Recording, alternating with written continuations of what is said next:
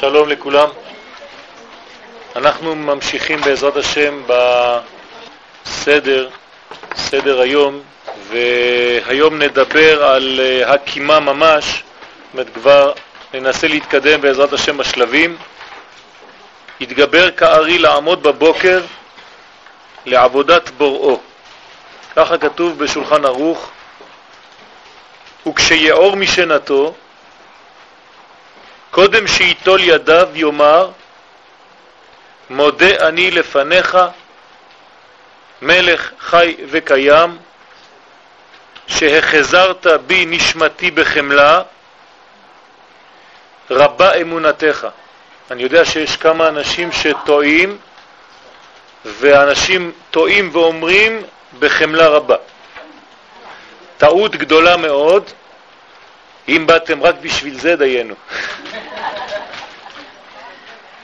צריכים להפסיק. שהחזרת בי נשמתי בחמלה, רבה אמונתך. לא אומרים בחמלה רבה. בעזרת השם אנחנו ננסה להבין מה מסתתר מאחורי המשפט הזה שאנחנו אומרים. הביטוי מודה אני, מודה, מקפל בתוכו שתי משמעויות. קודם כל, התודה. התודה שנובעת מהכרת הטובה של המטיב. ודבר שני, התוודות שמודה על האמת. זאת אומרת, במילה מודה, זה אני מודה, אני אומר תודה, ואני גם כן מודה על האמת. זה לא אותו דבר. שני דברים, אחד זה אמירת תודה לקדוש ברוך הוא שמחזיר לי נשמה, והשני זה לדעת להודות, לא מלשון תודה, אלא וידוי דברים, כן? אני מודה שזה קיים. זה עובדה. זאת אומרת שיש כאן שני עניינים. מה העניינים האלה באים ללמד אותנו? חידוש העולם בבוקר מרים את אור השכל הפנימי להכיר את אור החיים מעבר לגסות החומר. עצם העובדה שאדם מתעורר בבוקר ועובר ממצב של מוות למצב של חיים, זה כבר עניין גדול מאוד. מי שיודע להודות על הדבר הזה, עם שתי המשמעויות של שני מה שאנחנו אמרנו עכשיו, מלשון תודה ומלשון התוודות, זה לפעמים לוקח הרבה שנים. תראו כמה זמן לקח לאחים, כן, ליהודה. יהודה זה מלשון מודה. 22 שנה שלא רואים את יוסף, ואז ויגש אליו יהודה. למדנו כבר בזמנו שהיחס שיש בין יוסף לבין האחים הוא בדיוק היחס שבין הנשמה לבין הגוף. כלומר, יוסף הוא הרובד הפנימי, שמתגלה אומנם בכל מיני דברים בחוץ, אבל זה נשמה. וכשמוכרים את הנשמה הזאת, או זורקים אותה לתוך הבור, לא חשוב, כי היא קצת מפריעה לנו, כי יש לה חלומות. מי חולם? הנשמה. הנשמה חולמת, רוצים להתפטר ממנה כי לא מבינים מה הולך כאן, אז תומנים אותה, אבל היא תמיד יוצאת, אפילו אם תכניס אותה לתוך מצרים היא תמיד יוצאת, היא המלך, אז היא, היא תמיד משנה למלך. מי זה המלך? הקדוש ברוך הוא, היא המשנה. זאת אומרת, יוסף זה הנשמה של האדם, אחריה זה הקדוש ברוך הוא. כלומר, כשיהודה, שהוא כוח הגילוי הממשי שמופיע כלפי חוץ, הוא מודה שהנשמה הפנימית הזאת היא בעצם בתוכו, זה מה שהוא אומר, כן? בי אדוני. בצרפתית זה בבקשה, גם בעברית זה לשון של נימוס, בי אדוני. אבל תשמעו מה הוא אומר, בי אדוני, זאת אומרת, אתה בתוכי. אתה יוסף, אתה הנשמה, בי. לוקח 22 שנה כדי להכיר, כדי להודות ולהיקרא יהודה, זה שמודה. אז מי שמסוגל בבוקר, בדבר הראשון שמופיע מול העיניים, לומר את המודה אני, הוא כבר עושה את העבודה הזאת של פרשת ויגש. שהנשמה תופסת את המקום הטבעי שלה בתוך הגוף, ואז יש גאולה. כי נשמה בתוך גוף זה תחיית המתים.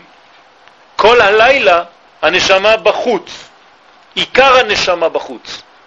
לילה זה גלות, תתרגמו את זה לכל השנים שהאחים והכוח האחדותי הזה נמצא בחוץ, במצרים, כן? איך יהודה קורא ליוסף? האחד איננו. למה הוא קורא לו האחד איננו? כלומר, הכוח האחדותי הזה, זה שעושה את כל הגוף, את כל החלקים הפרטיים לאחד, איננו. וכשהוא איננו, מה אין? אין אחדות. אין אחדות, אז אין גם גוף. ולכן כל האחים נפרדים אחד מהשני, אין רוח הקודש, אין דיבור אלוהי, אין נבואה, אין שום דבר. אין חיבור לאלוקות בלי כוח האחד. אם אין האחד הזה בי, אני לא יכול לגלות את האחד. זה כלל גדול ברמב"ם, בשמונה פרקים, שנפש האדם אחת היא. יש לה אומנם הרבה פעולות לנפש, אבל היא אחת.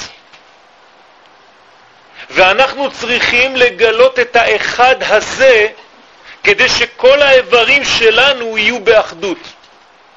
זאת אומרת, אני לא יכול להיות במצב של פניקה כי משהו קורה כאן.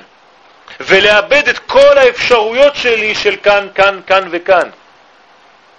אדם שנכנס לפניקה בגלל מצב מסוים, הוא בעצם איבד ברגע הזה את הכוח המאחד.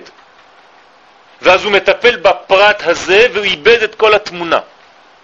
דוגמה, הוא הולך במדרכה, בא כלב, נובח, והוא קופץ לכביש, ואוטו בא ומרסק אותו, חז ושלום. דורס אותו. אז הוא בבית חולים, אומרים לו, מה קרה? למה נכנסת לכביש? הוא אומר, פחדתי מהכלב. זאת אומרת, ברגע הזה הוא התפצל. הוא לא היה אחד, הוא לא היה אחדותי. אם הוא היה נשאר אחדותי, הוא היה עושה את הפרופורציה ומבין שזה לא כל כך גרוע. אם הכלב נובח, זה פחות גרוע מאשר לקפוץ לכביש. כשאנחנו מאבדים את הכוח הזה שנקרא אחד, אנחנו במצב של שינה. ומצב של שינה זה מצב שאין לנו בכלל שליטה על שום דבר. אין שליטה. המוחין הלכו, הנשמה יצאה, אין כוח מחבר, אין דבק, האחד איננו, כולם ישנים. כשאני קם בבוקר, יוסף חוזר. אני יהודה. ואני אומר ליוסף שחוזר, שזה הנשמה, מודה אני לפניך, מלך חי וקיים, שחזרת בי את היוסף, נשמתי, בחמלה, כי זה חמלה גדולה, זה רחמים גדולים. רבה אמונתך, כמה זה גדול האמונה, וכל זה אנחנו ננסה בסייעתא דשמיא להבין. האדם פוגש את האני, מיד כשמתעורר משינתו. זאת אומרת שכל עוד והוא ישן הוא לא פוגש את האני, כי האני יצא, כביכול. הנשמה, האני, המהות של האדם, איננה. מיד כשהוא מתעורר הנשמה חוזרת. הנשמה חוזרת, אבל היא נכנסת לגוף שהוא יוצא מטומאת הלילה. בשיעורים הבאים בעזרת השם אנחנו נדבר איך מורידים את הטומאה הזאת של הלילה. ואיך הנשמה, אם בכלל, יכולה להיכנס בתוך גוף שהוא מלא מטומאת הלילה, למרות שכשהוא מתעורר הטומאה כבר הולכת, אבל זה לא כל כך פשוט. אולי היא לא עוזבת את כל הגוף. מה צריך כדי לאפשר לנשמה לחזור? אז מיד כשמתעוררים בבוקר אנחנו פוגשים את האני. האני זה כוח השם בנו. מי שמכיר את הטבלה של עין בית שמות, 72 שמות הקודש, כן, שמתחיל בו', כ', ו' וכו' וכו' וכו', שיוצא משלושה פסוקים בתורה, ויסע, ויבוא, ויית, כן, בפרשת בשלח, ביציאת מצרים יש שלושה פסוקים שהם מפתח לכל הגאולה. שלושה פסוקים האלה עושים קומבינציה ביניהם, לוקחים אות מהפסוק הראשון, אות מהפסוק השני ואות מהפסוק השלישי, ועושים תיבות של שלוש תיבות. למשל, ויסע, אני לוקח את הוו. זה פסוק אחד. ויסע מלאך האלוהים אשר עומד. פסוק שני, ויבוא. זה עוד וו. פסוק השלישי, ויית. זה עוד וו. אז אני לוקח את הוו הראשונה, את הוו הזאת ואת הוו הזאת, ואני עושה צירוף. כן, אני נותן לכם דוגמה, שהיא לא מדויקת, אבל לא חשוב, רק כדי שתבינו. שלושה פסוקים אלה מגלים לנו 72 שמות. 72 שמות אלה נקראים שם עין ב', דרך אגב זה האותיות של החודש, ובתוך השם עין ב' הזה יש את כל האנרגיה הנחוצה כדי לצאת ממצרים, כדי לחצות את ים סוף, כדי לעבור במילים פשוטות כל משבר בחיים. אם תסתכלו בטבלה הזאת, מי שיש לו זוהר בפרשת בשלח יפתח, באמצע הזוהר יש את הטבלה, השם האמצעי של הטבלה זה השם אני.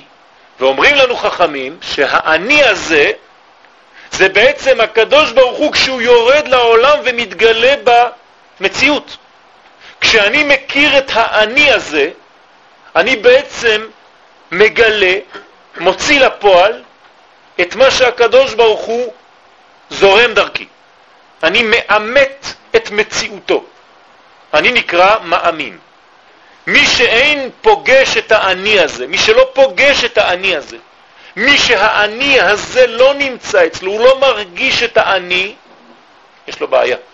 כי הוא לא שלם עם עצמו, אין לו שלמות, אין לו את האני, אין לו את האחד, אין לו את האחדות, הוא תמיד תמיד תמיד חושב שהכל בחוץ.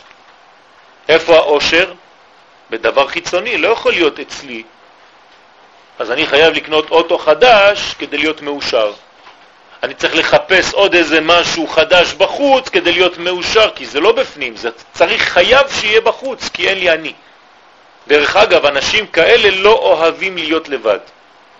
הם פוחדים, כי הם לא יודעים שיש מישהו איתם, שזה הם. הם לא מסתדרים איתו. זה מישהו אחר. אז הם מעדיפים אדם אחר בחוץ מאשר את האדם שהוא בפנים. וקשה להם להיות לבד.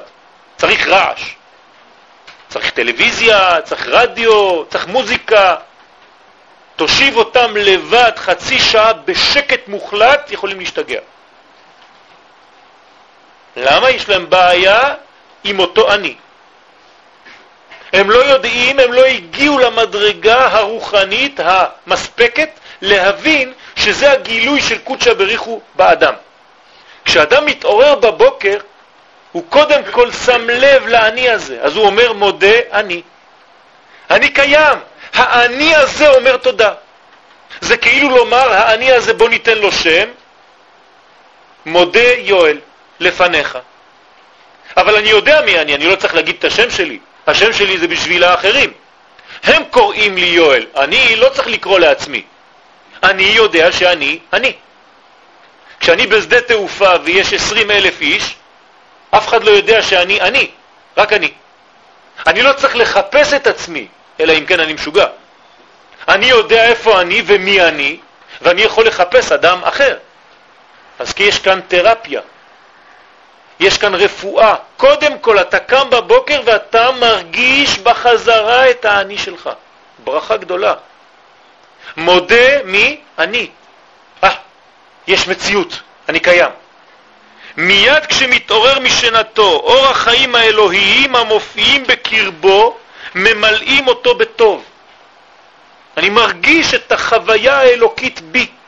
האני שלי קם לתחייה, והוא מלא הערכה ותודה על החסד הגדול שלמרות גודל היקום וכוחות הבריאה האדירים והנפלאים הסובבים אותו, יש לו מקום מיוחד בעולם והוא מודע לגדלות, לגדולת ערכו, לאני שלו.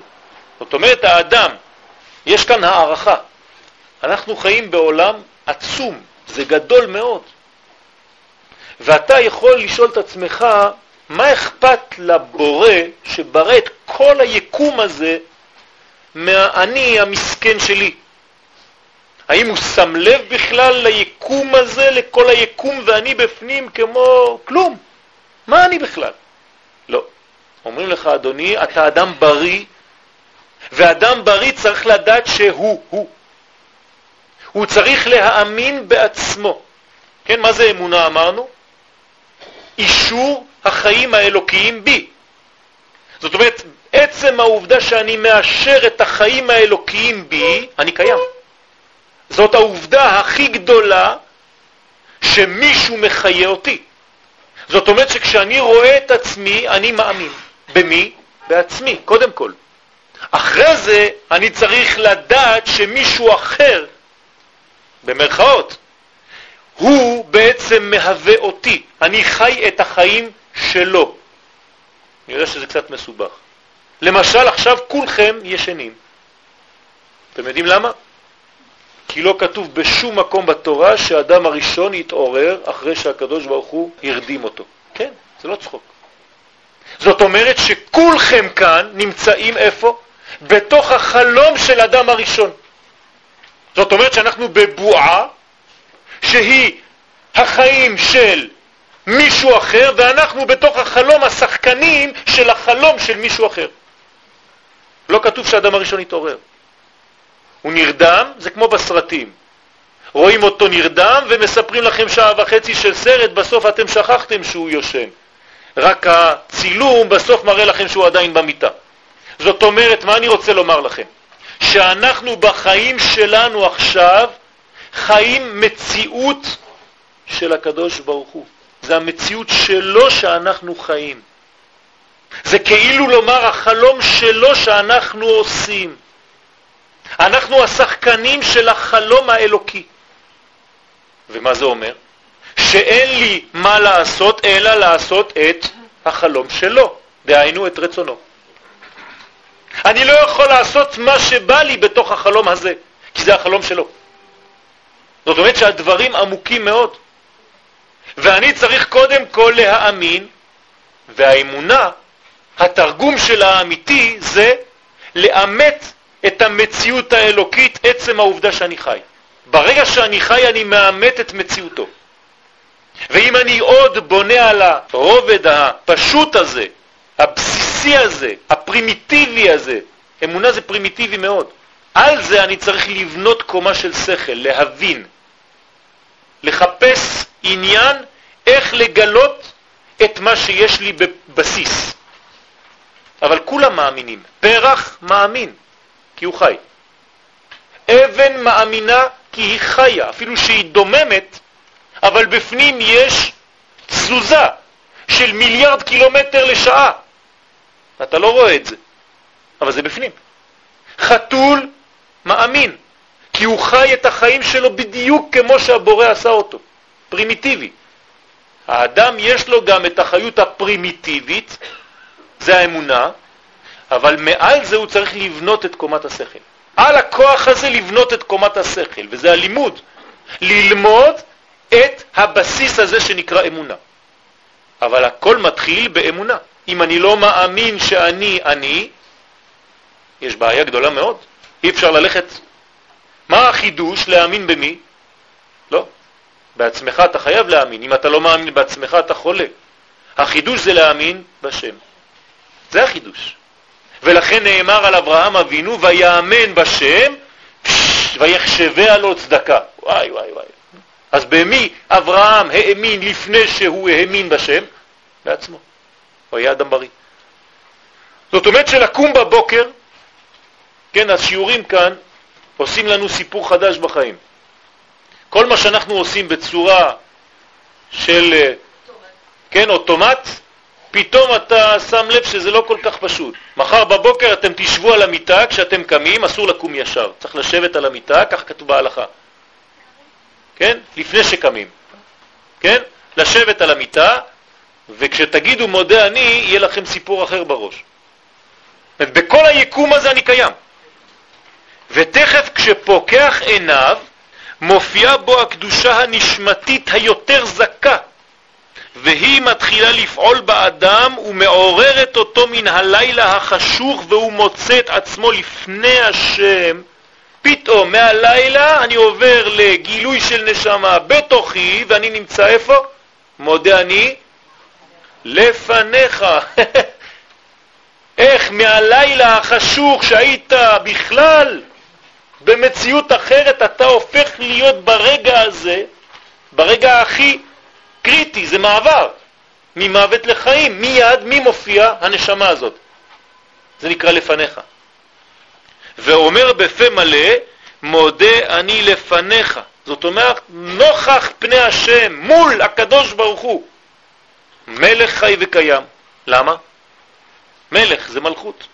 המלכות היא הנהגה אלוקית המסודרת של העולם על כל חלקיו ופרטיו. מלכות זה ה... האישה האלוקית, האישה הרוחנית שמטפלת בפרטים. קודשא בריחו, הקדוש ברוך הוא, זה אור עליון שאין לנו תפיסה. ויש כוח שיורד ומתלבש בפרטים של החיים, והוא נקרא מלכות. כשנאור האדם משנתו, משנת הלילה, הוא מקבל עליו עול מלכות שמיים. לכן הוא חייב לקבל עליו שמישהו מטפל בו אישית, עכשיו, בפרט הזה, ויודע שישותו, זאת אומרת שמציאותו שלו, הפרטית, היא חלק זעיר מכל הסדר העצום וממכלול היחסים שבין כל פרטי הבריאה. זאת אומרת, אני יושב על המיטה שלי, אני פוקח את העיניים ואני אומר, רגע, יש מל... מיליארדים של דברים בעולם הזה, מיליארדים של פרטים. אני לא מבין כלום, אבל כל פרט מחובר לפרט אחר. כן, כמו בגוף האדם, אני לא יודע למה אני עושה את זה, אבל זה בא מפה וזה עובר מיליונים של מיליונים של דברים. זה לא פשוט, כן, לעשות ככה. בעולם זה אותו דבר. יש מיליארדים של פרטים, וכל פרט מתחבר לפרט אחר, ואני קם עכשיו מהמיטה ואני אומר, ריבונו של עולם, תודה רבה שהפרט הקטן שלי פתאום זז, ויכול להגיד מודה אני. זאת אומרת שמישהו מטפל בי, אני לא יודע איך, אבל מטופלים. אני קיים, קמתי. זה פלא בבריאה. הוא עומד לפני מלך מלכי המלכים, כן, לפניך, וחוזר מן המוות אל החיים, פשוט תחיית המתים. וקבלת החיים היא ממקור החיים. מאיפה אני מקבל חיים? מזה שהוא מקור החיים, זאת אומרת מקודשא בריחו. הקדוש ברוך הוא נותן חיים. משם אני מקבל את החיים בפיקדון עוד פעם. מאיפה? מן המלך חי וקיים. לכן הוא נקרא חי. מודה אני לפניך, מלך, כי זה הפרטים, המלכות שבאה אצלי דווקא, יש אנשים שזה לא בא, הם לא קמו. אז מודה אני שכן, מלך מלכות שמטפלת בפרטים, עוד פעם, מאיפה אני מקבלת את הכוח הזה? מחי. אז מלך חי וקיים. לא רק שזה חי, אלא גם קיים. כל מילה כאן זה לא סתם תוספת. חיים מוחלטים שממלאים את כל החללים באור גדול של חסד, והמלך הזה הוא חי וגם קיים, כי הוא הנצח המתעלה מעל כל שינוי ותמורה. זאת אומרת שאין שינוי אצל הכוח הזה, כמו שכתוב אני השם לא שניתי, והבלתי שינוי הזה מתפשט וממלא את כל פרטי החיים שבמהותם הם בעלי שינוי. איך זה יכול להיות? הכוח הזה שלא משתנה, ממלא את כל העולם הזה שמשתנה כל רגע. אתם מבינים? הנשמה שהיא לא משתנה, היא בתוך הגוף שיש לו שינויים כל רגע. דבר שהוא בלתי שינוי נכנס לתוך עולם של שינוי. חתונה מיוחדת. כי הם מוגבלים ומדודים, כי כל העולם שלנו זה גבול ומידה. אז איך הבלתי גבול, הלא גבול, נכנס בתוך הגבול? זה פלא גדול. זאת אומרת שהגוף שלנו הופך להיות יותר חזק מהנשמה עצמה. כי הגוף קובע כמה נשמה הוא יכול לקבל. הוא מודד, הוא קובע כמה כמות ואיזה איכות של נשמה תיכנס בו. מצד זה יש לו כוח. וכשאור הנצח מופיע בהם, כשהנצחיות הזאת מופיעה בתוך הפרטים האלה שהם משתנים, אף הם מרגישים את הבלתי גבול. הם הופכים להיות כמו הבלתי גבול. זאת אומרת שאני קם בבוקר ואני מרגיש שיש בתוך החיים שלי, שהם חיים גבוליים, משהו שהוא בא ממקום שאין לו גבול. וממנו הם חיים וקיימים. זאת אומרת שאני מתקיים, זה מה שאני אומר בבוקר, אני רק מתרגם לכם את המלך חי וקיים בינתיים, לא עשינו כלום. אני פשוט מתרגם, מודה אני לפניך, מלך חי וקיים, זאת אומרת שאתה מקיים אותי בכוח של נצח, ואני בתוך העולם שלי של שינוי, אני מלא מהנצח הזה, ואני יודע ששום דבר לא סגור בעולם הזה, שום דבר לא אבוד. למה? כי זה נצחי. הכל ממשיך. שום דבר לא הגיע לסוף. אפשר לשנות הכל. למה? כי בתוכי יש כוח של נצח, של ניצחון, של נצחיות. עד עכשיו לא היה לי נצח, היה רק חיצון, שזה אותיות הפוכות מהנצח. עכשיו הנצח מופיע, החיצוניות נעלמת. כי הנצח נכנס. ולכן צדיקים יושבים ועטרותיהם בראשיהם ונהנים מזיו השכינה. מה עושים הצדיקים בגן עדן? הופכים להיות יושבים. מה זה יושבים? לא יפה מאוד. למה הם לא מהלכים? כי אין להם כבר שינוי. זאת אומרת שהם כבר יושבים. כשאתה יושב, אתה במצב של קבלה. אתה לא משתנה, אתה לא צריך לזוז ימינה, שמאלה. כן, אנשים שיש להם כל הזמן היפראקטיביות, זה אנשים שהם חסרים. אדם שיושב, כן, זה ביטוי אפילו בעברית, הוא יושב טוב. כן, הוא מיושב, הוא יושב, כן, יש לו בסיס. אדם שיושב הוא אדם שהוא שלם. צדיקים יושבים. למה? ועטרותיהם בראשיהם, לא על ראשיהם, אלא בראשיהם בפנים. ומה הם עושים כל היום? נהנים מזיו השכינה, זאת אומרת, הם מלאים. ברגע שאתה מלא אין חיסרון, כשאין חיסרון אין לך לאן ללכת, ולכן אין תנועה. במקום שאין חיסרון אין תנועה. כל התנועות נובעות מחוסר. אתה קם ומסתובב בבית בלי סוף, אתה לא יודע מה לעשות, הולך ובא, חוזר, ימינה, שמאלה, כי אתה תמיד רוצה למלא משהו. אתה חסר. וכשאתה חמש דקות, אני חוזר למה שאמרנו מקודם, יושב בשקט בלי כלום, אתה משתגע. למה? כי אתה לא מלא. אם היית מלא, לא היית זז. כי סוד הישיבה הוא סוד הקביעות, וצדיקים מתקדמים מן השינוי אל עולם, של העולם אל הכיוון של הקיים והבלתי משתנה שבאלוקות. זאת אומרת שהצדיק ככל שהוא מזדקן, ככל שהוא מלא חוכמה, מה קורה לו? הוא הופך להיות יותר אלוהי. הוא מגלה יותר אלוהות, והאלוהות זה הלא שינוי, ולכן הוא כבר לא משתנה כל יום. כמו ילד קטן שכל חמש דקות אני אוהב אותך, אני לא אוהב אותך, אני רוצה, אני לא רוצה, אני... אין דבר כזה. כמה שאתה גדל יותר, כשאני אומר גדל זאת אומרת שאתה מקבל מוכין, אני לא מדבר על גיל, אני מדבר על מוכין, על תלמיד חכם שדעתו מיושבת, אז הוא מתקדם, הוא הולך לכיוון, תמיד יש לו כיוון. זה לא רץ ומתפוצץ ממקום למקום עם שינוי כל רגע. כי לאן הוא הולך? למקום שאין בו שינוי, לאלוקות. אז קורים דברים מסביב, אבל זה לא עושה לו בלגן בחיים.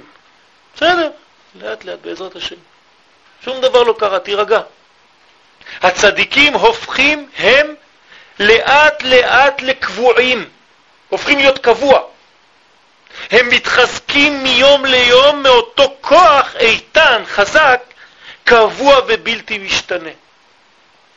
זאת אומרת שבסוף הם הופכים להיות כמו קודשה בריחו בעולם הזה. הוא נותן להם את הכוח הזה. זה צדיק. הוא קבוע. ולכן שואלים את השאלה המפורסמת כשמגיעים לגן עדן, קבעת עיתים לתורה? לא כתוב למד את התורה. האם היית קבוע, הגעת לקביעות? האם בתאריך כך וכך תמיד, בשעה כך וכך וביום כך וכך זה היה קבוע? הגעת למדרגה של קביעות של משהו בחיים שלך, או שזה היה תמיד שהיה לך איזה חור באיזשהו מקום, שמילית את החור בחיסרון, כן, במשהו שהיה חסר לך. קבעת עיתים לתורה. אז האדם יושב על המיטה והוא עוד לא גמר את המשפט. והוא אומר, למה? מודה אני לפניך מלך חי וקיים, למה? שחזרת בי נשמתי בחמלה. זאת בשביל מה אני מודה? החזרה, כן, החזרה מורה על שמירת העצמיות של הנשמה שהיא רצופה ועקבית. עצם העובדה שאותה נשמה שלי חוזרת אצלי, זה עקבי, זה מרגיע אותי. זאת אומרת שעוד לא גמרתי את העבודה ויש לי עוד עבודה לעשות, והקדוש ברוך הוא נתן לי עוד יום של עבודה עם אותה נשמה, ושאני צריך לשכלל אותה, לבנות אותה עוד יותר, לגלות אותה עוד יותר. זה עקביות. זה חוזר. אתם רוצים להיות רגועים בחיים? תעשו דברים עקביים. מי שאין לו דבר קבוע, הוא לא, כן, הוא, הנפש שלו תמיד מתרוצצת. הקביעות זה מה שאנשים רוצים יותר ויותר כשהם מתבגרים. אדם פחות מבוגר הוא לא אוהב קביעות, הוא אוהב כשיש פתאום דברים, כן.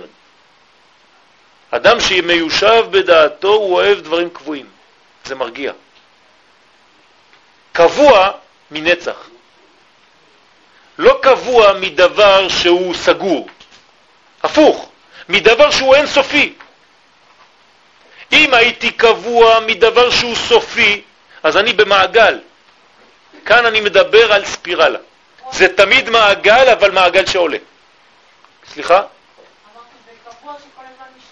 כן, בדיוק, בדיוק. שיש לו לא שינוי מחיסרון, אלא השתכללות. קניין חדש כל רגע. וכשחוזרים כוחות החיים אל האדם בבוקר, לא השתנה אופיו, האופי שלו זה אותו אופי.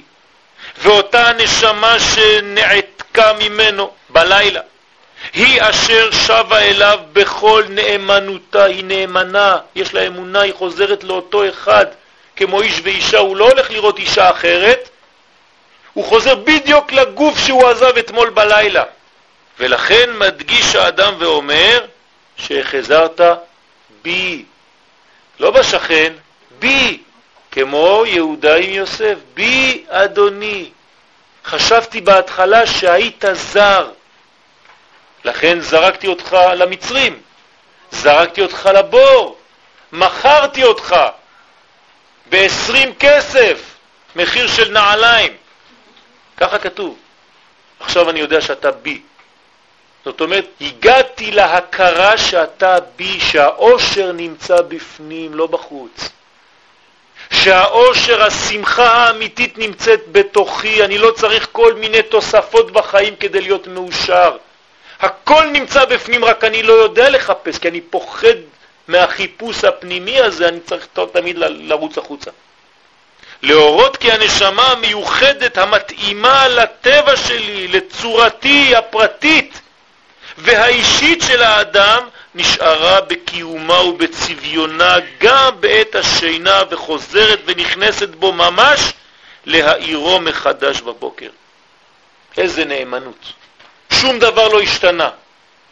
היא מתאימה לזהות שלי, לחיים שלי, לפרטיות שלי, בי. זה בא מכלל גדול מאוד, אבל זה מצטמצם, מצטמצם, מצטמצם, מצטמצם ויורד רק אצלי. זאת הנשמה שמיוחדת לי. אני צריך להכיר אותה. נכון שבשורש אנחנו נשמה אחת, אבל כשזה נכנס בי זה תמיד עם הפרטים שמתאימים לחיים שלי. ומכאן ניתן לומר שכל נשמה ונשמה היא בעלת אופי מיוחד, לנשמות יש אופי המתאים לאדם שבו היא תתפשט ותחיה ותחיה. ובצדק אומר האדם שמרגיש את חייו במילואם בהקיצו, אז הוא אומר, זה צודק, מה? נשמתי. לא כתוב נשמה. שחזרת בי, לא נשמה, נשמתי שלי, זה פרטי, מדויק, כי היא ממש נשמתו שלו המיוחדת לו, אלא שמכיר גם בחסד האלוהי שנתנה לו בחמלה. אומר, אני, אני מבין שהיא שלי, אבל זה חסד גדול הקדוש ברוך הוא שאתה עושה איתי, שברגע הזה אתה נותן את הנשמה המיוחדת לי, הספציפית בשבילי, אתה נותן לי את זה עכשיו, ברגע הזה אתה עוד פעם מחזיר לה אותה לי, זה חמלה גדולה, בחמלה. ברוב חמלתו על הגוף השוכב באין כוח ובאין אור, על מי הוא מרחם הקדוש ברוך הוא? על הגוף. הגוף הזה הוא כמו מת. אז הוא מרחם על הגוף, עושה חסד עם הגוף, חומל על הגוף ומחזיר את הנשמה. להמשיך עליו האור והחיות מחדש. ואז הסיום, רבה אמונתך. האמונה היא תכונת החיים המקנה לאדם, מה שאמרתי לכם עכשיו. אני חוזר ואומר לכם את זה בכתוב. האמונה היא תכונה, החיים, המקנה לאדם את המודעות הנחוצה לו כדי לחיות. זה נקרא אמונה. זה מה שאני צריך כדי לחיות. לא. לא. הוא נותן לי, הוא האומן, אני המאמן. הוא מאמן אותי, אני מאומן על ידו. זאת אומרת שהקדוש ברוך הוא, כן, זה נקרא זריקת חיים, זורק בו נשמה. מחדיר בתוכי חיים, ואני, עצם העובדה שאני חי ומגלה את זה, אני הופך להיות, כן, המאמן, המתאמן של האמונה הזאת. ומכוחה יהיה גם לאדם שכל. אבל זה שלבים אחרים, זה כבר פרטים שלה, תיזהרו. מכוח האמונה יהיה לי גם שכל, יהיה לי גם רגש, יהיה לי גם דמיון. בשביל מה? לשם הכרת הסובב אותו, כדי שאני גם מכיר את מה שמסובב מסביב לי. והנשמה היא נמצאת בי, ואני צריך לדעת עכשיו מה סובב אותי, אז הקדוש ברוך הוא נתן לי גם שכל, גם רגש וגם דמיון. השכל יאפשר לאדם לגלות מציאותו של עולם מופשט. יאפשר לי ללמוד מתמטיקה, מספרים, אותיות, זה מופשט. מי נותן לי את הכוח הזה? חלק מהנשמה, זאת אומרת הכלים של הנשמה. אחד מהם זה נקרא שכל, זה זה. הדבר השני, הרגש, יהווה מרכז קליטה לחמשת החושים. זה מה שנותן לי את כל החושים. להריח, לראות, לשמוע, לגעת, לטעום, והדמיון יגשר ביניהם ויאגור את הנודע בזיכרון. זאת אומרת, מה עושה הדמיון? הוא מתרגם חיים מאוד מאוד עליונים למציאות. שכל לגוף. זאת אומרת שאם אין לי דמיון, אני לא יכול להיות אף פעם בחיים נביא. הנביא מנבא דרך הדמיון, כמו שכתוב בפסוק, וביד הנביאים אדמה. זאת אומרת שהכוח של הנביא זה לדעת לדמות דבר לדבר. זה נקרא לא דמיון מלשון ציור, כן? imagination, לא. זה טעות. אלא זה דומה לזה. לזהות דבר מכאן ולהכניס אותו למגירה שאני מכיר. זה נקרא דמיון, וזה הכוח של הנביא. הנביא יודע לעשות דבר כזה. האמונה היא המאמנת ומאשרת לאדם את תחושת היותו חי. ואם תחסר השגה פשוטה ובסיסית זאת, זאת אומרת שהוא לא מרגיש שהוא חי, אז הוא איננו מסוגל לתפקד כלל מחוסר ביטחון ורצון להיות. זה בא מתוך ספר קטן, קטן הכמות וגדול האיכות של הרב צוקרמן שליטה, האחדות הכוללת. כלומר, מה שאנחנו מתרגמים אמונה, אנחנו לא מבינים בכלל מה, על מה אנחנו מדברים. אמונה זה הרבה יותר בסיסי ממה שאנחנו חושבים. מה אין באמונה? אין שכל. אין שכל באמונה. אי אפשר להסביר אמונה. צריך לחיות. זהו. לא מסבירים אמונה, לומדים אמונה. זאת אומרת, לומדים לחיות, פשוט מאוד. אמונה זה חיים. בחוץ לארץ לא יודעים להאמין. אין אמונה בחוץ לארץ, לא אני אומר את זה. דוד המלך אומר את זה בתהילים.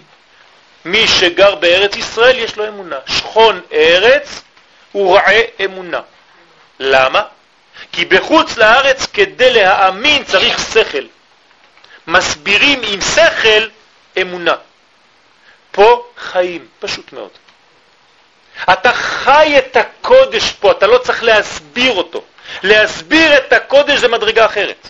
אבל אם אתה לא חי אותו, אתה בכלל אין לך בסיס שעליו אתה לא יכול לבנות שום דבר. כי אין בסיס. זאת אומרת שבירושלים חיים את הקודש. לא מדברים על הקודש כאילו אני והוא הם שונים. אני חי את הקודש, זה ארץ ישראל. אז לכן אתה נקרא מאמין. ארץ ישראל זה אמונה. אין אמונה אלא בארץ ישראל, וכולם אומרים את זה, רבי נחמן מברסלב וכו' וכו' וכו'. אז מה שאנחנו קוראים אמונה זה לא אמונה, זה מילים אחרות. להאמין זה לחיות את מה שיש בי, ואני יכול לחיות את מה שיש בי רק במקום הטבעי שהקדוש ברוך הוא עשה לצורך זה. ולכן ארץ ישראל היא מקום האמונה. שם החיים נעשים על ידי האלוקות. אני חי את השם. עיני השם אלוהיך בא, לא במקום אחר. עוד פעם, אמונה זה לא שכל. האמונה הרבה מחזירה לאדם שהתעורר מאחד משישים במיטה, כן, האדם הוא היה במצב של אחד משישים במיטה, זאת אומרת שהוא היה מת אחד על שישים. את עובדת קיומו. זאת אומרת שכשהאדם מאמין הרבה, אמונה, רבה אמונתך, אז הוא מרגיש שהוא חי. זה נקרא אמונה. הוא מרגיש ממש את החיות האלוקית שעוברת דרכו. זה נקרא עובדת הקיום. את התחושה של האני, המאפשרת לכל חי להגן על חייו. לכן אני חייב להגן על עצמי. למה אני חייב להגן על עצמי? כי אני מרגיש שאני. אם לא הייתי מרגיש את האני, הייתי רוצה להרוג את עצמי. מי שרוצה להרוג את עצמו או לא לחיות את חייו, זה אותו דבר. הוא רוצח. מי שלא חי את החיים האלוקיים שעוברים דרכו, כי הוא חי חיים אחרים, זרים, הוא כמו רוצח את עצמו. הוא הרג את עצמו. רק מי שמרגיש את האני חי באמונה, ולכן יש לו גם רצון לחיות ולהגן על עצמו.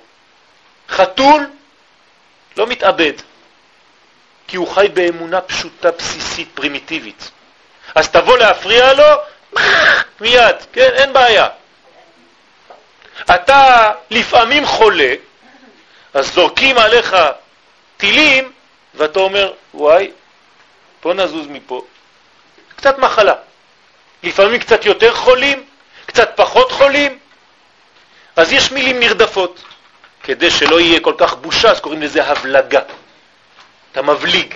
לא חשוב, הרבצת לי, אבל אמרתי לך. זה נקרא מחלה נפשית. כשאדם לא מגן על עצמו, הוא חולה. זאת אומרת שאם יש לי אמונה, איך אני יודע שאם אני מאמין או לא?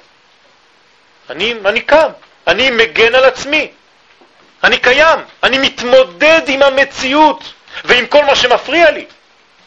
האמונה היא המציאות כפי שהיא. אז שמתם לב עכשיו שבארץ ישראל יש הרבה יותר אמונה? תעקפו מישהו. וואי, וואי, וואי, וואי. הלו, הלו, יש תור פה, אדוני, מה אתה עושה? כולם צועקים, כולם מרגישים את האני. צועקים כאן. למה? כי האני הוא חזק מאוד. כמה שאתה מתרחק, אתה יכול לעשות כל מיני דברים, כולם ככה עומדים, מחכים, אין בעיה. כן, פה בארץ ישראל אין משחקים בזה. למה? האני הוא חזק מאוד. אבל לפעמים הוא לא חזק בכיוון הנכון, מספיק, כן? נכון, יש בזה מידה של אגואיזם, אבל זה בסיסי וחייב שיהיה. אדם שאין לו את זה, המינימום הזה, הוא מת. הוא חייב שיהיה לו את זה. לכן אנחנו לא גויים ואנחנו לא אומרים שהאדם הוא לא קיים והוא צריך כאילו, נותנים לך סתירה ואתה נותן את הלחי השנייה, זה לא יהודי בכלל. אתה נותן לי סתירה, אני נותן לך אגרוף. אנחנו צריכים להבין איפה המוסר האלוקי, לא המוסר האנושי. מוסר האלוקי, לא ההסכמות בין האנשים, אלא מה הקדוש ברוך הוא רוצה מאיתי. כתוב בתורה, הבא להורגך, השכם להורגו. נקודה. אם אני יוצא מהכלל הזה, אני חולה. צריך לדעת איך עובד הדברים, איך עובדים הדברים, ולכל דבר יש לגופו, כן? ולכן הדיונים בהלכה הם מאוד מאוד מורכבים, לא פשוט. אי אפשר לענות ככה באוויר, אבל יש חוקים. יש חוקים. האמונה היא המציאות כפי שהיא. זאת אומרת, מה זה אמונה? זה מה שאתה רואה, הנה, זה אמונה. כל המציאות כפי שהיא, זה אמונה. אני רואה ציפור, זה ציפור, זה אמונה. זה מציאות, הנה היא פה. ואיננה מצטמצמת להבנתו השכלית של האדם או להרגשתו החושית. ברגע שאתה מכניס חוש ושכל, זה כבר לא אמונה. תשכחו, אמונה זה בלי שכל ובלי חוש, רק חיים, מציאות. אבל היא מכרת שאין ניתוק בין הבורא לבין בריאותיו. זה נקרא להאמין. אני רק יודע דבר אחד, שהוא לא מנותק ממני. עובדה, אני חי. זהו. ברגע שאני חי יש לי את הבסיס. ואני צריך להרגיש את הבסיס הזה חזק, כי בלי זה אני לא יכול לבנות את הקומות הבאות. בין מציאותו למציאותם, אין ניתוק, אין חתך. אתם מבינים עכשיו מה זה המלאק? המלאק זה ההפך מזה. זה אחד שהאני שלו לא קיים, אלא יש רק דבר שם למעלה באיזשהו מקום רחוק ממני. אדם שנכנס לזה הוא כבר נכנס לשורש המלאק, חז ושלום, בלי שיהיה איזה אדם המלאק שיבוא להרוג אותו. הוא בעצמו לא קיים. זה נקרא המלאק. ולכן את מי הוא מתקיף המלאק? כתוב בפסוק. את הנחשלים אחריך ואתה עייף ויגע. כל מי שהוא עייף, יגע, כן, אין לו מצב רוח, זה, זה נקרא המלאק. כי הוא לא מרגיש את האני. דרך אגב, כשאתה לא מרגיש את האני, האני הולך, נכון? אז אם הוא הולך, מה אתה עושה? אתה חוזר לישון. ולכן אדם שהוא תמיד במצב רוח לא טוב, מה הוא עושה כל הזמן? ישן. כי הוא תמיד מאבד את האני. האני לא כאן. אם האני היה כאן ממש ואני מרגיש אותו, אני יכול לישון? לא יכול לישון. יש לי זמן לאכול? יש לי זמן לשתות? לפעמים זה אפילו 40 יום. כן, משה רבנו. לא ישן, לא אוכל, לא שותה, למה? כי האני נמצא במשה רבנו חזק מאוד, הוא חי את האלוקי. כלומר, מי שנאור משנתו, עכשיו כשאני מתעורר מהשינה שלי, יחווה מיד את החיים, אני חי, זהו, חזרתי לחיים, ויהיה כלול במציאות. ובזה ממש הוא מאמין שהקדוש ברוך הוא לא הסתפק במעשה הבריאה ועזב אותה להנחות. לא הקדוש ברוך הוא ברא את העולם ועזב את העולם, לא. עצם העובדה שאני קם בבוקר ואני מרגיש שאני חי, ואני אומר מודה אני לפניך מלך חי וקיים, שהחזרת בי נשמתי בחמלה, רבה אמונתך, זה אומר שהקדוש ברוך הוא לא רק ברא את העולם, אלא הוא מחיה אותי, הנה עובדה, אני קם. אלא ממשיך ומחיה אותה תמיד. מה אני עושה אחר כך? נוטל ידיים. ייטול ידיו בכלי. ג' פעמים לסירוגים. כן? פעם, פעם, פעם, פעם. ועוד פעם, פעם.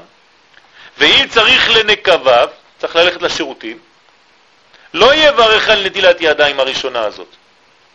זאת אומרת, הוא נוטל ידיים, הולך לשירותים, אלא אחר הנטילה והניגוב הראשון הולך לבית הכיסא, יש שיעור שלם על בית הכיסא, לא לפחד, כן? זה חלק מה... מהחיים. הולך לבית הכיסא ורק אחר כך נוטל שוב ידיו ומברך על נטילת ידיים ואשר יצר. אותו דבר, סירוגין. עכשיו, מה זה כל העניין הזה? בשביל מה? בשביל מה נטילת ידיים? בשביל מה לסירוגין? מה קורה כאן? כשיקום משינתו לא ייגע בידיו קודם נטילת ידיים, לא בפיו ולא בחותמו ולא באוזניו ולא בעיניו, אפילו הן סגורות. זאת אומרת, קמים בבוקר, לא עושים, לא ככה, לא ככה, לא ככה ולא שום דבר. אסור, אסור, אסור. למה אסור? כשאני אומר אסור, זה לא כמו איזה פחדן. אסור זאת אומרת, אתה נכנס לכלא. אתה אסיר, אסור. אתה נוגע בלי נטילה בעיניים, אתה לא תראה כל היום כמו שצריך. לא עניין של עיניים, כן? שאתה הולך לרופא עיניים. לא. אתה לא תראה את המציאות כמו שהיא באמת. אתה לא תשמע מה שצריך לשמוע כמו שצריך. אתה לא תבין שום דבר, אתה תהיה סתום. למה? מה עשיתי? פשוט מאוד, כשקמת בבוקר הטומאה הלכה מכל הגוף, עוד מעט נראה מה כתוב בקבלה, ונשארה רק בידיים. וכל מה שאתה נוגע לפני זה, חבל על הזמן. ואם בא לו חיכוך בכל אלה, אבל מגרד לי, יעשה זאת באמצעות בגד. זאת אומרת, אם יש את הסדין של המיטה, אני לוקח ומגרד פה. לא נוגע. הידיים לא נוגעות בשום דבר. כלל ראשון. מה קורה? מה זה המים? מה זה האלמנט הזה של המים שהוא כל כך חשוב? מה זה המים הזה? מה זה המים?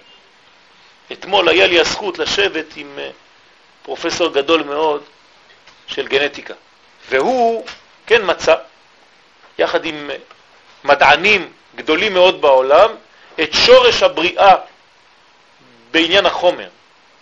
והם הגיעו למסקנה שזה התחיל במים. והוא אומר לי, זה כתוב בתורה, ורוח אלוהים מרחפת על פני המים. אז הם שלחו זרם חשמלי מאוד חזק במים, האמת שזה התגלה כבר ב-1970, על ידי זרם חזק שכאילו חוזר על מה שקורה בברק. בתוך המים הוא שם לב שאם אנחנו מזרימים זרם חזק מאוד בתוך המים, המים הופכים להיות צבועים באדום. הופכים להיות אדומים, כמו דם. אז בהתחלה הוא חשב שהוא עשה שטות. חזר על אותו עניין, עוד פעם, מכה חשמלית חזקה מאוד במים, המים נהיים אדומים. שלוש, ארבע פעמים, הפרופסור שלו אמר לו, מספיק, אתה שובר לנו את כל הדברים פה, אתה עושה שטויות. ההוא נכנס, המשיך לעשות את זה בתוך הגרה שלו. והסתבר שבעצם שם כל החיים מתחילים מהדבר הזה, בלי להיכנס עכשיו לפרטים. מים. מה יש במים? זה מוליך גדול מאוד. מוליך, זאת אומרת שזה מביא ממקום למקום. הולך וחוזר. כן. מים יכולים לקרוא מימין לשמאל, ויכולים לקרוא משמאל לימין. זה מים, זה אותו דבר. המים הטהורים של הנטילה, מים זה דבר טהור. זה אנרגיה מיוחדת מאוד. המים הטהורים של הנטילה נמשכים על ידי התגלות הדעת. ככה כתוב בקבלה. זאת אומרת שהמים באים ממדרגה של דעת. מה זה דעת? זה לא ידיעה במובן שאני יודע משהו, אלא חיבור, נכון? אמרנו שדעת זה כמו דבק. זה מה שחבר את כל המדרגות. בבחינת מה שכתוב בישעיה, כי מלאה הארץ דעה, כמו מה? דעה את השם כמים לים מכסים. מעניין מאוד למה ישעיה אומר לנו שהעולם מלא דעה כמו שהמים מלאים בים. למה דווקא מים? כי המים באים מן הדעת. דעת זה מים. לכן התורה גם כן מים. על כן צריך ליטול את הידיים דווקא. למה רק הידיים? למה אני לא צריך לעשות נטילה באף? כשאני קם בבוקר, למה ידיים?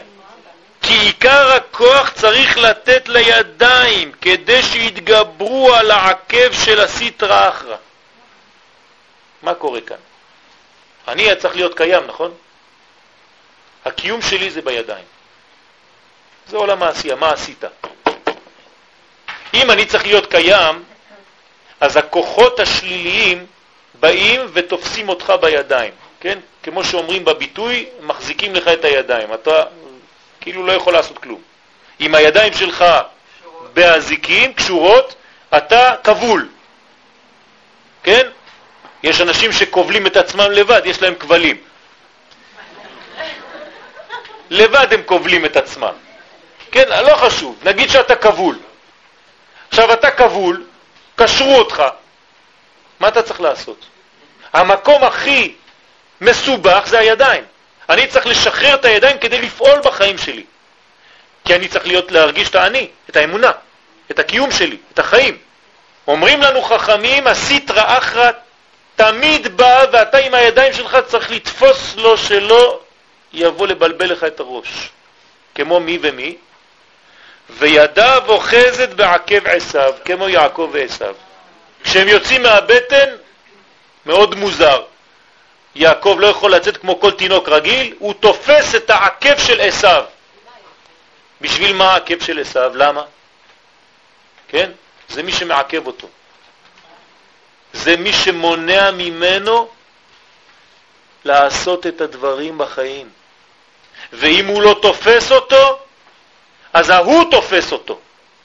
זאת אומרת שהקדושה צריכה תמיד לטפל ולראות איפה הסטרא אחרא באזור, איפה הקליפה. כי על ידי עיקר התיקון, על ידי האמונה בחידוש העולם, רמוז בידיים דווקא, כמו שכתוב בישעיה, אף ידי יסדה ארץ וימיני תפחה שמיים. על כן נקראת האמונה בחינת ידיים. האמונה זה נקרא ידיים. אני חי, זה הידיים, אני פועל. כמו שנאמר על משה, ויהי ידיו אמונה. מתי זה היה? במלחמת עמלק. אני צריך אמונה כי עמלק לא רוצה אמונה, הוא לא עושה זרם. עמלק הוא חותך, כי יד על כס יא, במקום י' כו' כי הוא גמר ביה, י' כ'. אז יש מלחמה. איך משה מנצח את המלחמה? מרים את הידיים למעלה. מה זה? מה זה קוסם?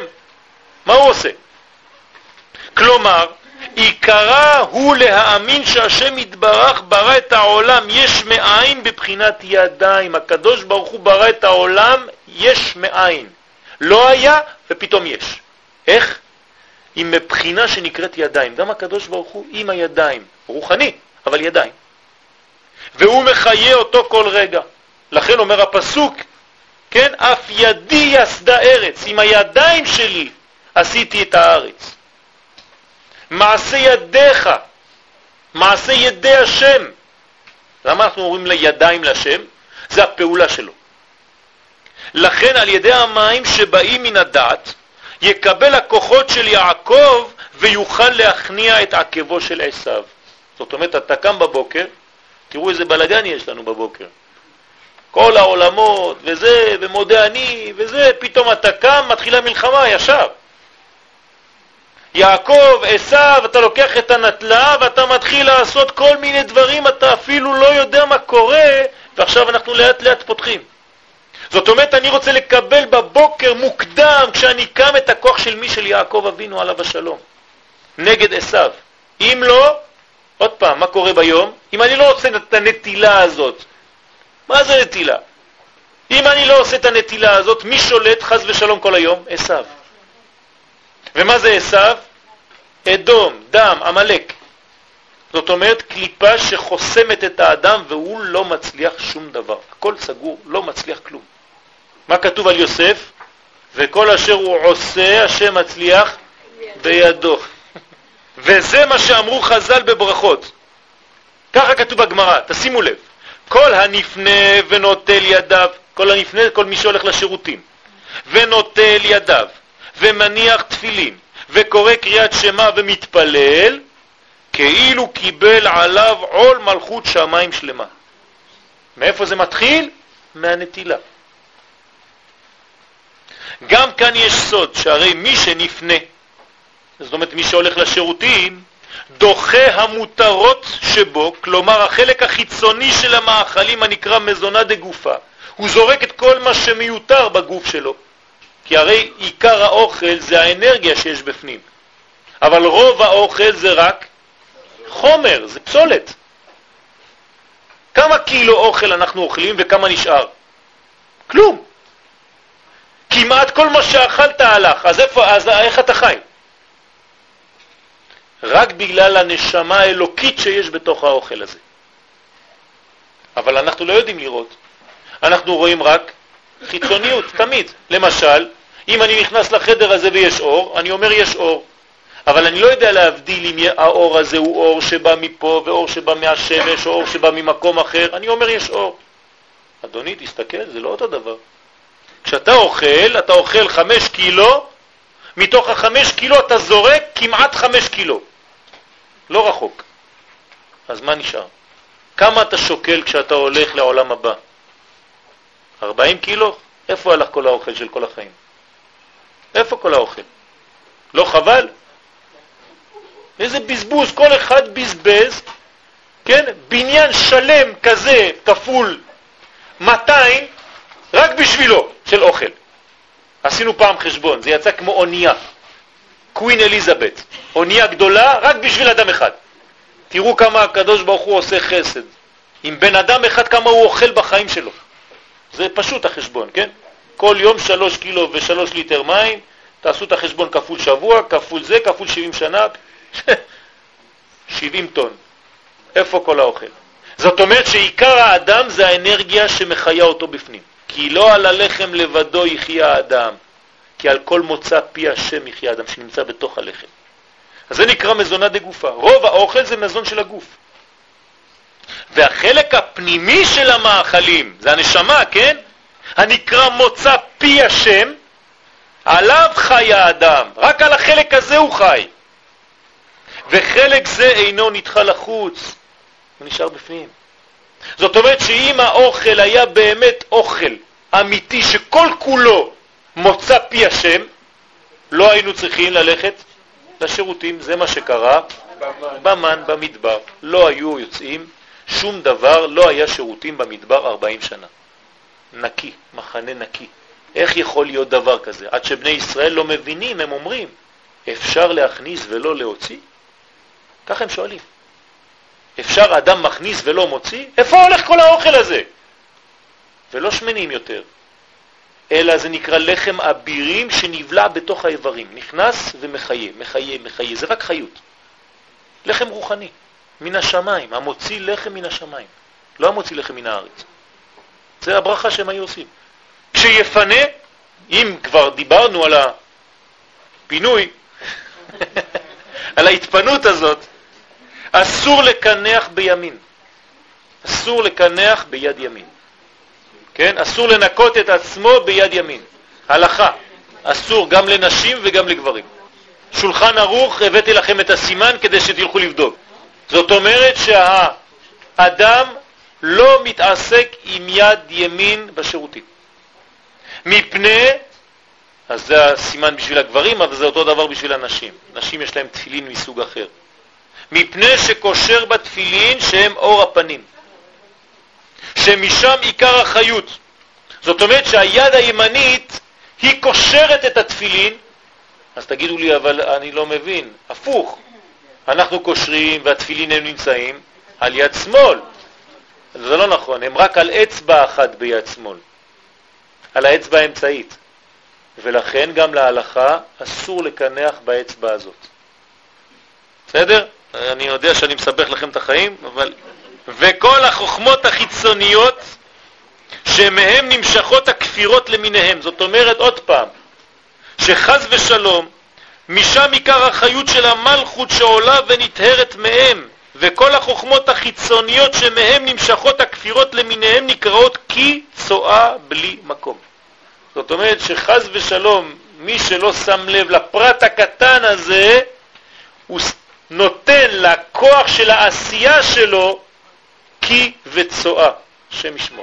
זאת אומרת, במקום שיהיה קודש, הוא מביא אותו לעולמות של קליפות וכל כולו חז ושלום בתוך ה... כן, הבנתם. גם אסור לפנות מזרח מערב. זאת אומרת שאסור, ש... אני, אני, קודם כל אני ארגיע אתכם, כן? אם אין קירות בשירותים, אם אתם בשדה, אסור לעמוד מזרח מערב מול ירושלים. אסור, זה הלכה.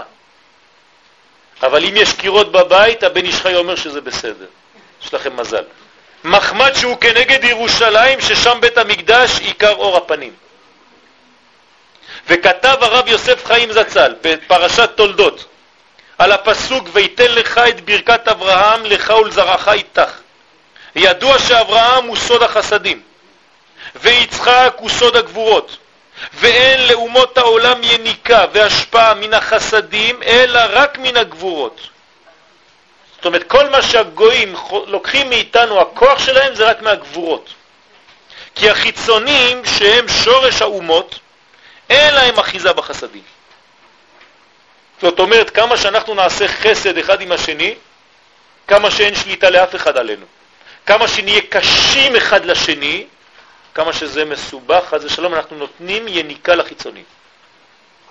וכל השפע מן החסדים הוא לישראל דווקא. רק חסדים זה לישראל, ולכן תמצא שכל העברת הטומאה היא על ידי מים. תמיד על ידי מים אנחנו מורידים טומאה, כי מים זה חסד. אם במקווה לטהר גופו מן הטומאה, ואפילו ברביעית מים בלבד, כן, שזה רק הכלי. אפילו פחות מהכלי, הכלי זה הרבה עכשיו. כוס מים, זה כבר רביעית. יש כוח להעביר ולדחות הרוח רעה מעל הידיים. זאת אומרת, זה מקווה פרטי לידיים. רוח רעה שבאה עליו בזמן השינה בלילה. כי מי החסד דוחים הטומאה בכל מקום. ולכן גם צריך תחילה שתעביר היד הימנית את הכלי של הנטילה ליד שמאל, כמו אדון הגוזר על עבדו לשמשו. זאת אומרת, אני לוקח את הכלי ביד ימין, ממלא אותו מים, ונותן ליד השמאלית שתשפוך עליו. זאת אומרת, זה המלך, והוא נותן לעבד, הוא אומר לו, עכשיו תנקה אותי. אז היד השמאלית היא משועבדת ליד הימנית. כי החסד צריך להיות תמיד יותר חזק מהדין. אז תופסים את הכלי ביד ימין, מעבירים לשמאל ושופכים. אחרי זה, אם אני מחזיר משמאל לימין, אז נגיד אותו דבר, שהשמאל אומר לימין עכשיו תחזור עוד פעם? לא. אז יש שמקפידים לא להעביר, אלא מניחים את הכלי. ולוקחים אותה עוד פעם ביד ימין. אבל זה כבר חומרה. אפשר להעביר. בסדר? אותו דבר, לפי הקבלה אין היתר יד. לפי הקבלה כולם ימנים. כן, זאת אומרת, המקובלים לא מניחים תפילין אף פעם על יד ימין, תמיד על יד שמאל, אפילו אם הם שמאליים. שעושים לו נטילה. בסדר, לא חשוב, אז הוא רק מניח את הידיים ועושים לו. כן, חכמי ספרד לא היו קמים מהשולחן, הנשים היו עושים להם נטילה. שום דבר, אין שום בעיה. עוד מעט, גם, גם זה בתוך השיעור. זו שאלה טובה. אבל אני לא יודע אם נגיע לשם, כי אז השעה מאוחרת כבר. אתם רוצים שנגמור? אני מבחינתי אפשר לגמור, כן? טוב. אז כדי להגביר החסד על הדין ולהכניע בזה את החיצונים ולעקור הרוח הרעה לגמרי על ידי מי החסד. זאת אומרת, המים של החסדים זה חשוב מאוד. וכשתרחץ כל יד שלוש פעמים בסירוגין, רק אז תעבור הטומאה מן הידיים. זאת אומרת, אל תעשה לי משהו אחר שהוא לא אחד, אחד, אחד, אחד, אחד, אחד, כי זה לא עוזר בכלל, לא אכפת לי מהמים סתם. מים זה טוב, אבל מים בצורה כזאת בסירוגים שלוש פעמים. למה? ריבונו של עולם, מה כל הפרטים הקטנים האלה? כמו שכתב האריזל בשאר הכוונות. אנחנו נראה את זה בעוד שיעור, כי עוד, יש עוד שיעור שלם על נטילת ידיים, רק על נטילת ידיים, ממש שיעור שלם, אבל שתדעו לכם שהקליפה יורדת בשלוש מדרגות. היא לא יכולה ללכת בבת אחת. היא מתרגלת לקונצים שעושים לה. אני לא נכנס לפרטים. זאת אומרת שאתה צריך לעשות דילוגים. אם אתה לא מדלג ואתה רוצה להוריד את הכל בבת אחת, זה לא יורד. תמיד צריך לדלג כדי לשחרר. איפה למדנו את זה? יציאת מצרים. זה דילוג. אם אנחנו לא מדלגים, לא יוצאים ממצרים. זה סוד הדילוג, זה נקרא ופסחתי. כאילו מכות אחרי מכות. אז אתה נותן מכה אחת, הקליפה יורדת מפה לפה. אתה נותן נטילה שנייה מפה לפה, ונטילה שלישית זה יוצא החוצה. אם לא, זה לא יוצא. הטומאה נשארת כל היום באדם, וזה לא נגמר. אתה פוגש אנשים, זה תסבוכת שלמה, כל אחד נוגע בך, אהלן, מה נשמע, זה, זה, זה, זה קליפה שמעבירים מאחד לשני. אנחנו נראה למה המוציא, זה משהו אחר המוציא. כן?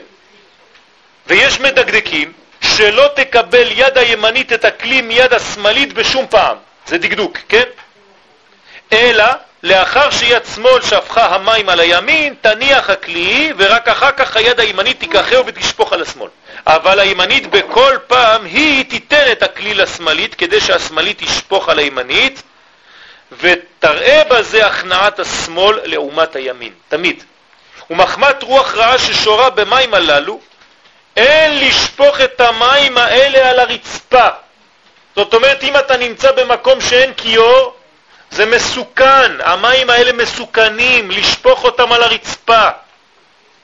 מקום שעוברים בני אדם, אלא בתוך הכיור. ואם חז ושלום נזדמן שנשפכו המים של הנטילה על הרצפה, מה צריך לעשות? אז ישפוך על אותו מקום מים טהורים הרבה, כן, כדי לבטל את המים של הנטילה שנשפכו שם. תראו כמה יש טומאה בדבר הזה ואנחנו לא מבינים. היום אנחנו לא שואלים את עצמנו שאלות כאלה כי יש לנו כיורים, אבל אז לא היה. הם היו שופכים על הרצפה, אז הם היו צריכים ללכת למקום שאין בני אדם עוברים שם. כן, כן, כן, כן. זה, זה על השולחן ערוך. היום אפשר גם למצוא את המצב הזה. נכון, לכן אני אומר, בטיולים זה כל הנפנה, מזרח, מערב, אמרתי, זה אם האדם נמצא בחוץ, כל זה זה קיים. וכן אין ללמוד או לברך כנגד כלי של הנטילה שנשאר בו מים מהנטילה. זאת אומרת, אם יש לך כלי של הנטילת ידיים שעשית נטילה ונשאר קצת מים שם, אתה לא יכול ללמוד תורה ליד הכלי הזה. עד שיוציא הכלי או יכסה אותו כדין מי הרגליים, כמו שמכסים את המי רגליים, מפני שהם טמאים יותר ממי רגליים. מי יותר טמא, מי רגליים או המים האלה? המים האלה של הנטילה יותר מאשר המי רגליים, כן? השתן. לא, רק במקום שבן אדם לא הולך, כן. ומחמת הטומאה הזאת שעל הידיים, יצווה את אשתו, תשימו לב מה כתוב עכשיו, שתעשה כל יום נטילה לילדים הקטנים אפילו שהם יונקי שדיים. קטנים נולדו עכשיו השבוע, קם בבוקר אתה עושה לו נטילת ידיים הוא יום.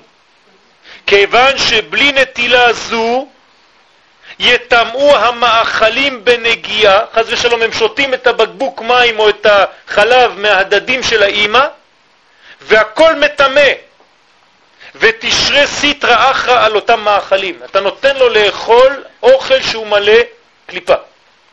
ומנהג טוב הוא, כי יש סגולה לקטנים ליטול ידיהם כדי שיגדלו בטהרה ויהיו גדולי הקדש, כנזכר בחסד לאלפים. אומר שמי שדואג לעשות את זה לילדים, הילדים יוצאים גדולים בתורה. להקפיד על העניין הזה. בבוקר, הנטילה של הבוקר, אחרי השינה, כל זה אנחנו מדברים. נכון, נכון. אז בבוקר של האימא, כן? בבוקר של האימא, כשהאימא קמה, עושה נטילה לתינוק. אם זה בשלוש, לפנות בוקר, זה הבוקר של האימא. והטעם, שהנטילה היא רק על הידיים, הנה השאלה של מי ששאל בסוף, מפני שהידיים והרגליים הם סוף וסיום הגוף. זה הקצה. קצה זה תמיד מסוכן. ובאדם מתפשטים חמש גבורות מנצפח. מה זה חמש גבורות מנצפח? יש אותיות בלשון הקודש, 22 אותיות, ויש חמש אותיות כפולות. יש מם ומם סופית, נון, נון סופית, צדי, צדי סופית, כף, כף סופית, בסדר? פי, פה סופית. שהן אותיות כפולות. כמה יש? חמש וחמש. וכנגדן הן חמש אצבעות בימין וחמש בשמאל. זאת אומרת שהאותיות באלף בית זה לא אותיות שהן מחוצה לי, עוד פעם, אמונה. אמונה, זה לא אני והאובייקט, לא. זה הוא ואני אחד. בגוף שלי יש אותיות, כל כולי אותיות, כל כולי תורה. זה חמש אותיות, מ', נ', פ', צדיק וכ', וזה בצד שמאל אותו דבר, כפולות. אחת באמצע של המילה, נ' רגילה, ואחת בצד שמאל, נ' סופית. כ' רגילה, כפופה, וכ' סופית. ימין ושמאל, כן, הסופית זה השמאלית. וזהו בין בידיים בין ברגליים, אותו דבר, כל מה שאמרנו עכשיו ברגליים, בידיים זה גם ברגליים, שווה אותו דבר. וחוץ מזה, כל מה שאמרנו בגדולים זה גם בקטנים. בגדולים וקטנים זה בשירותים, הבנתם? בגלל זה הכהנים שנכנסים לבית המקדש אה, עושים... עוד מעט, עוד מעט, נגיע לכל הדברים, עוד, זה חלק מהשיעור גם. וידוע כי אין אחיזה לחיצונים אלא בסיומי הגבורות והדינים ובקצותיהם. זאת אומרת שתמיד הקליפה הולכת למקום שהוא בקצה, תמיד. מאיפה עושים נטילת, מאיפה עושים המוצי? מהמקום שהוא אפוי ראשון. זו שאלה ששאלו, כן, שמנשה שאל, שאלו את התלמידים. טוב, אנחנו כבר נגיע לזה. זאת אומרת שמה שנתפס באש בפעם הראשונה, משם עושים המוציא. בגלל שאתה רואה את זה, הוא יותר שחור. ברגע שהוא יותר שחור, זאת אומרת שהוא התחיל ראשון את התיקון שלו, התיקון התחיל משם. לכן צריך לכבד את המקום הזה, כי הוא בכל הלחם התחיל ראשון את התיקון. לכן הוא יותר שזוף. כן? עכשיו, אני חוזר לעניין הזה. כל קצה זה סכנה. דרך אגב, דרך אגב, אם אתם בשולחן ואתם הרבה אנשים בשולחן ואין מקום, לא לשבת בקצה, ככה, לא לשבת ככה. אתה רוצה לשבת ככה, תשב פה, ככה, ותאכל בקצה, אבל לא ככה, שהשפיץ בא לך לפה. לא לשבת בקצה ולשים את הצלחת פה. זה לא טוב. כי אין להם כוח לינוק מן הקדושה מלמעלה. זאת אומרת שתמיד תמיד עמלק, עוד פעם אני חוזר לדוגמה, את מי הוא תופס? את אלה שבקצה. בקצה המחנה. נכון? ויזנב, הזנב, תמיד בקצה, תמיד בקצוות. הוא הסיום, ויש יכולת לחיצונים להיאחז שם. הם אוהבים את הסיומים, את כל מה שבקצוות. ולכן צריכה להיות הנטילה במים שהם בחינת החסד הכולל חמישה חסדים. כדי לבטל חמש גבורות אני צריך חמישה חסדים, ויש חמישה חסדים.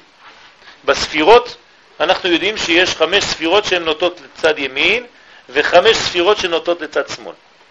ועל ידיהם מתמתקים חמש הגבורות מנצפח. זאת אומרת שאני ממתק על ידי המים מצד ימין את האותיות הכפולות והסופיות שהן בצד שמאל. ולכן זה תמיד עניין של חמש. הכפולות שהן בחמש אצבעות ימין וחמש אצבעות שמאל. ואז הקליפות שהיו נאחזות נידחות ומסתלקות משם על ידי החסדים. כי לעולם החסד דוחה את הקליפות. ודע לך, כי לולא הציפורניים שהושמו בראשי האצבעות, אם לא היו לנו ציפורניים פה, היו הידיים טמאות אפילו ביום ואפילו בלי לישון. תמיד. זאת אומרת, אדם שאין לו ציפורניים, אם לא היה לנו ציפורניים, בני אדם, אף פעם הטומאה לא הייתה יכולה לרדת. אך אתה, אבל עכשיו ברוך השם הקדוש ברוך הוא נתן לנו ציפורניים, זאת אומרת גם הציפורניים אנחנו חושבים מה זה ציפורניים, עוד איזה משהו פה סתם, תוספת. הכל חשוב, אך אתה על ידי הציפורניים אין רוח רעה שורה אלא בלילה בעת השינה, או בכל עת שנכנס לבית הכיסא. זאת אומרת שהציפורניים זה רמז לקדושה, למקום קדושה שמציל אותנו מדברים. לכן בהבדלה אנחנו מסתכלים על הציפורניים. זה מזכיר אותה, לנו את הבגד של אדם הראשון, את הלבושים, לא חשוב, אנחנו עוד נחזור לזה, כי עוד מעט אנחנו גם צריכים להתלבש. אז זה ההלכות הבאות. הכל חוזר. ואם תאמר, אם כן, מדוע אין נטילה לרגליים? כן, עם הרגליים, כן, כיוון דחה טעמה להם, כי זה אותו טעם, על זה תירץ הרב ביפה שעה, יפה שעה זה פירוש על עץ חיים של האריזל, זצ"ל, ואמר שברגליים נאחזים הקליפות יותר מן הידיים, ולכן לתוקף אחיזתם אין לנו כוח לדחותם משם בנטילה. אי אפשר, זה לא עוזר כלום. ברגליים יש טומאה תמיד. רק מקווה. זה מקצה, עוד קצה של הגוף. גם, גם, בגלל שהטומאה שם חזקה מאוד. כי זה לא רק קצה, זה קצה תחתון. זאת אומרת, הוא נוגע באדמה, הוא מאוד קרוב לעולם הקליפות. לכן זה מקום גס, גם האור שם גס. ורק הכהנים, בזכות המקדש, בזכות המקדש, כן? והעבודה שהייתה מיוחדת שם, היה להם כוח לדחותם גם מן הרגליים. אז הם היו באים ועושים מן הכיור נטילה לידיים ולרגליים ביחד. כמו שכתוב בשמות, ורחצו אהרון ובניו ממנו את ידיהם ואת רגליהם.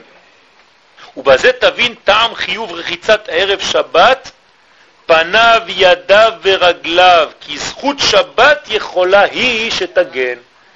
כמו בית המקדש.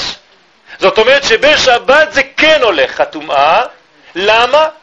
בתנאי שאתה הולך למקווה, וכשאתה יוצא מהמקווה אתה עושה את המים החמים על הידיים ועל הרגליים, שזה הקצוות של הגוף ועל הפנים, ואז הטומאה עוזבת את הגוף בגלל שזה כמו בית המקדש בעניין של שנה, בעניין של זמן. זאת אומרת, שבת עוזרת להוריד את הקליפה, אבל ביום חול לא מספיק. ואחר הנטילה שלוש פעמים בסירוגין, כן, כאמור, צריך לשפשף הידיים זו בזו כמבואר בכתבי אריזל. זאת אומרת, כשאנחנו נוטלים ידיים בבוקר, לא מספיק נטילה, אומר הארי הקדוש, צריך גם לשפשף את הידיים ככה, שלוש פעמים כאן ושלוש פעמים כאן, ככה, בדיוק. כן? לא למטה, לכיוון מעלה. הפוך, אסור שהידיים יהיו ככה כלפי מטה, אסור. כן? וזה בשבילך, ובעת השפשוף ייזהר שיהיו האצבעות זקופות לצד מעלה ולא כפופות. זאת אומרת שהידיים צריכות להישאר במצב כזה. זה כמו הלולב. יש אנשים, כשהם עושים נטילת לולב, הם עושים ככה למעלה, וכשזה למטה הם עושים ככה. לא, עושים ככה. זאת אומרת שהוא צריך להישאר ב... כמו שהוא גדל, כאופן גדילתו. הידיים זה המצב הבריא שלהם, ככה. ולכן תמיד ברכת כהנים וכל העניינים מרימים את הידיים, שאו ידיכם קודש וברכו את השם, כלפי מעלה. ואחר השפשוף, זאת אומרת, אני נוטל ידיים, 1, 2, 1, 2, 1, 2, משפשף 1, 2, 3, 1, 2, 3, וזוקף את הידיים כלפי מעלה, אחרי השפשוף יעלה את ידיו בעודם זקופים כלפי מעלה עד קומת הראש. אני מביא את הידיים למעלה. זה נקרא נטילה. מה זה נטילה? להעלות. אם אתה לא עושה את זה, זה לא רחיצה, זה נטילה. נטילה זאת אומרת להרים את הידיים למעלה. חשבתם שאתם יודעים ליטול ידיים, נכון? אה? יפה מאוד, אבל לוקחים רק כשעושים את, העניין הזה. זה נקרא קבלת השפע, בדיוק. עד קומת הראש, או לפחות עד כנגד הפנים שהם כלל הראש. מה זה פנים? זה זה. זה פנים, רק זה. שני אלה. שני הלחיים נקראים פנים. כן. ואז תכף תברך על נטילת ידיים. זאת אומרת, לא נוגעים במגבת לפני שמברכים. קודם כל מברכים ואחר כך מנגבים, כדי שלא תהיה הגבהת הידיים לבטלה. זאת אומרת שכשאתה מגביה את הידיים אסור שזה יהיה לבטלה. עכשיו אני מראה לכם, אבל כתוב בזוהר חמור מאוד להרים את הידיים סתם בריק. אז כשאתה עושה את השפשוף, נטילה, עוד פעם אני חוזר, נטילה, שפשוף, הגבהה, מיד כשאני מגביה אני מברך. ברוך אתה השם אלוקינו מלכנו אשר קידשנו מצוות ציוונו על נטילת ידיים מה זאת אומרת אפילו אם זה באמבטיה?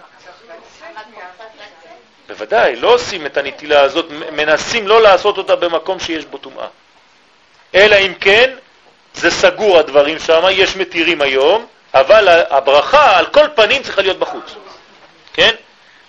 ואז תכף מברך על נטילת ידיים, כדי שלא תהיה הגבהת הידיים לבטלה, כנזכר בזוהר הקדוש, שאסור להגביה ידיו ברקניה, אסור להרים את הידיים לריק, לריק. וסוד הגבהת הידיים, למה מגביהים את הידיים ככה? היא, היא הנטילה, שהוא לשון התנשאות, כמו שכתוב בישעיה, וינטלם וינשאם. זה נקרא נטילה.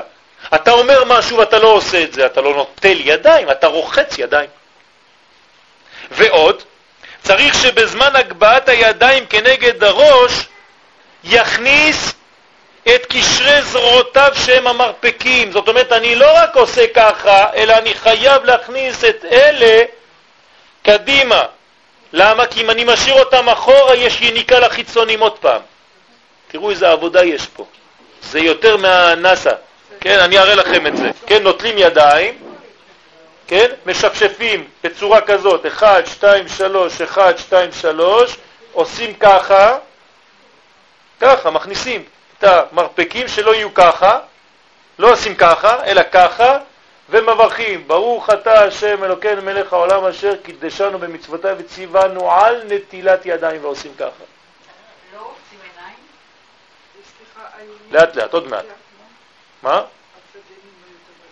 זה עוד עניין אחר, אבל בינתיים זה ככה. ולנסות גם כן לא לעשות ככה. זה עושים כשנוטלים את הידיים. זאת אומרת, כשאתם נוטלים ידיים, לא לסגור את האצבעות כמובן, כי המים לא נכנסים בין האצבעות. צריך לפתוח את האצבעות וליטול, וכשאתה נוטל אתה עושה ככה. אחד, שתיים, כן, שלא תהיה חציצה. שלוש, ארבע, חמש, שהמים יגיעו לכל מקום. ושש. אחרי זה אתה סוגר כבר. מה? אז לכן היום יש לנו נטלה גדולה, כן? כדי ש... את צודקת, את צודקת, את צודקת, כן? יש אנשים שכל הזמן עושים על כל יד כלי שלם. זאת אומרת, אחד, אחד, אחד, כן? הרבה מים. מים רבים לא יוכלו לכבות את האהבה. אז יכניס קשרי זרועותיו שהם המרפקים, לפנים מן הגוף, בסוד, וכל אחוריהם ביתה. הוא מחזיר הכל לבית, זה פנים. ועוד צריך לפשוט שתי כפות הידיים בעת הברכה, כמי שרוצה לקבל בהם איזה דבר. זה הקבלה, זה הנטילה, ליטול, לקבל. זאת אומרת, אני עושה ככה בסוף. אני מקבל מהקדוש ברוך הוא, והוא לרמוז על קבלת הטהרה בהם. אני עכשיו עשיתי כלי עם הידיים שלי, כלי טהרה, עכשיו אני מקבל. כל זה דקה וחצי, דקה. זה כלום, ברגע שאתה מתרגל לזה, נגמר. אבל צריך להתרגל לזה. צריך לעשות את זה בדיוק. עוד פעם, מי שמניח תפילין, במקום לשים אותם פה, שם אותם פה, הוא לא הניח תפילין. זה קשה, אבל זה הלכה, אין מה לעשות, ככה אומרים לנו חכמים. וכתב האריזל שצריך לברך קודם הניגוב דווקא, ולא אחרי. ומי שנטל ידיו ואחר כך נגע בידיו של אחר שלא נטל ידיו, צריך לחזור ליטול פעם שנייה, ככה אומר כף החיים, סימן ח', וגם שינה ביום, זאת אם האדם הולך לישון בשנת אחרי הצהריים, או אחר חצות הלילה צריכים לנטילת הידיים ג' פעמים בסירוגין, אך לא יברך. על כל פנים, ייזהר גם לרחוץ פניו בכל יום. זאת אומרת שאנחנו אחרי הנטילה הזאת צריכים לרחוץ את הפנים שבע פעמים. זאת אומרת להביא מים, ברגע שהידיים כבר טהורות, אתה מביא ואתה מוריד מלמעלה למטה, ככה. שבע פעמים מהמצח לעיניים לתוך הגוף, וזה מביא טהרה גדולה לאדם. זה מביא לו מה שיש במצח זה נקרא, כן, שם מה. שם מה זה שם של תיקון, עוד מעט נלמד את זה בעזרת השם. זה חוכמה גדולה, זה שם מה שתיקן את שבירת הכלים. לכן מורידים שבע פעמים את כל המים של החוכמה הזאת אל תוך הגוף. רגע, זה אחרי שמנגבים? אחרי שמנגבים, עושים את, שוטפים מיד את הפנים, כן? דרך אגב, אחרי הנטילה צריך לרחוץ את הידיים בסבון, כי הידיים עסקניות הן. זאת אומרת, בלילה נגעתם בכל הגוף, אתם רק לא יודעים. הידיים עשו כל מה שאתם לא צריכים, כן? אחד מגרד שמה ואחד מגרד שמה ואחד מגרד שמה. אז עדיף אחרי הנטילה, כן, כך אומרת הגמרא, ידיים עסקניות הן.